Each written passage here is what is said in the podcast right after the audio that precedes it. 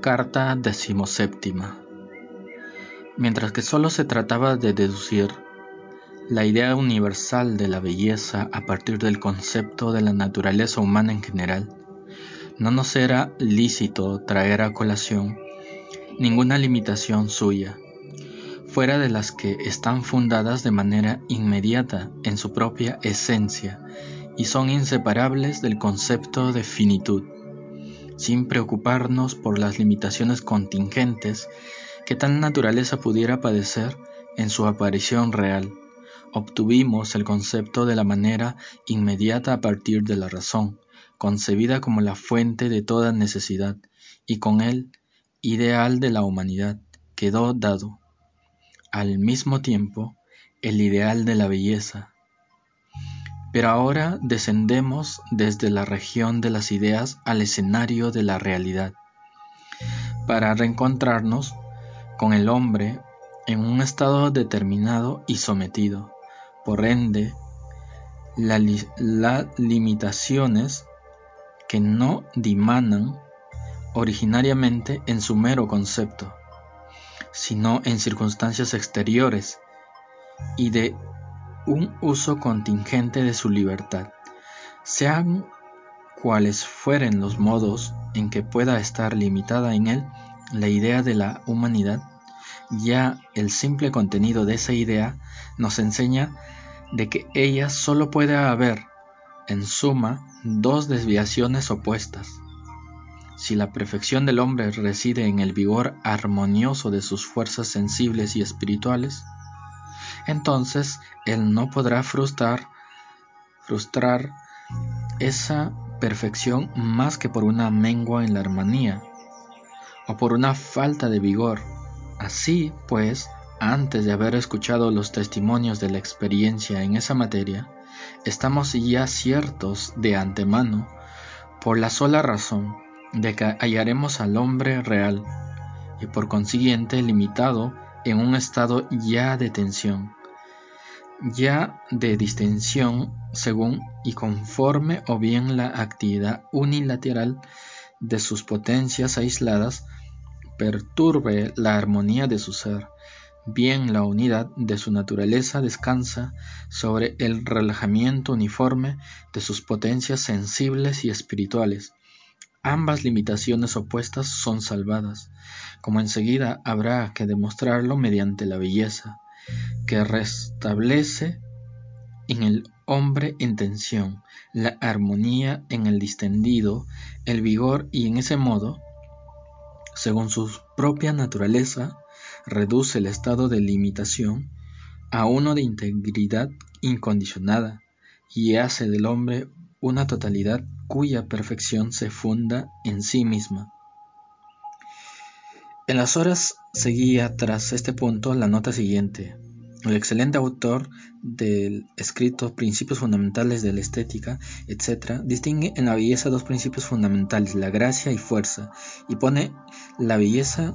en la unión más perfecta de ambos, lo cual coincide más, muy exactamente con la explicación dada aquí. También en su definición se encuentra ya el fundamento de la distinción de la belleza en la belleza relajante o el dulce, como traduce a, Negri, donde prevalece la gracia, la belleza enérgica, donde prevalece la fuerza. Schiller se refiere al libro de su amigo y protector, al barón de Dalberg. Mm, belleza relajante propia de la mujer y belleza enérgica propia del hombre son variantes de gracia y dignidad, conceptos tratados en el ensayo de 1793. La belleza, pues, no desmiente de ninguna manera, en realidad, el concepto de que ella obtuvimos en la especulación. Esto es en el trabajo ya realizado para alcanzar de manera deductiva y por ende especulativa el concepto de belleza a partir del concepto racional y puro del hombre. Solo que aquí es incomprensiblemente menos libre que allá, pues en la especulación nos fue lícito aplicarle al concepto puro de la humanidad. En el hombre, tal como lo presenta la experiencia, La belleza encuentra una materia ya deteriorada y reacia, que precisamente tanto le roba su perfección ideal cuando de su propia condición individual la materia introduce en aquella. Es por ello que en la esfera de la realidad la belleza se mostrará por doquier, solo como una especie particular y limitada, jamás como género puro. En los ánimos tensos perderá algo de su libertad y variedad en los distendidos. Parte de su fuerza vivificante pero a nosotros que estamos ahora más familiarizados con su verdadero carácter, esta apariencia contradictoria no habrá de engaños. Lejos de determinar su concepto a partir de experiencias aisladas, con el tropel de los críticos, y de atribuirle los defectos que el hombre manifiesta bajo su influjo, sabemos por el contrario que es el hombre quien le traslada las imperfecciones de su ser individual. Él, quien por su limitación subjetiva, estorba de continuo la perfección de la belleza y degrada el ideal absoluto de ésta a dos formas limitadas de la apariencia. La belleza que suelta y afloja, se dijo, es para un ánimo tenso y para uno distendido. La enérgica pero tenso, llamo yo al hombre cuando padece coacción por parte de las sensaciones como de los conceptos. Toda dominación exclusiva de uno de sus dos impulsos fundamentales es para él un estado de coacción y de violencia, y la libertad reside sólo en la acción mancomunada de sus dos naturalezas. El hombre, dominado unilateralmente por los sentimientos o sometidos por la tensión de lo sensible, queda pues desatado y puesto en libertad por la forma. El dominado unilateralmente por las leyes o sometido a la tensión de lo espiritual, queda desatado y expuesto en libertad por la materia,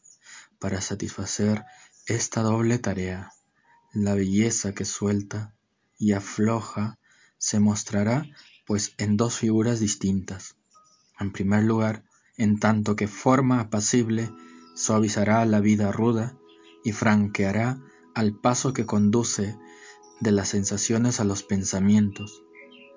En segundo lugar, en tanto que la imagen viviente dotará la forma abstracta de la fuerza sensible, reducirá el concepto a la intuición y a la ley al sentimiento. Primero de estos servicios favorece al hombre de la naturaleza, el segundo al hombre del artificio. Pero como la belleza no impera libremente sobre su materia en ninguno de los dos casos, porque depende de la que le ofrece ya la naturaleza informe, ya el artificio antinatural conservará en ambos casos la impronta de su origen, y en el primero se extraviará por la mayor parte en la vida material, en el, en el segundo, en cambio, en la forma simplemente abstracta, a fin de poder forjarnos a una idea de cómo la belleza puede volverse un medio para hacer cesar aquella doble tensión, debemos intentar indagar su origen en el espíritu humano, disponeos por, lo tanto a permanecer todavía un breve tiempo más en el ámbito de la especulación para abandonarlo luego definitivamente y avanzar con un paso tanto más firme y seguro por el campo de la experiencia.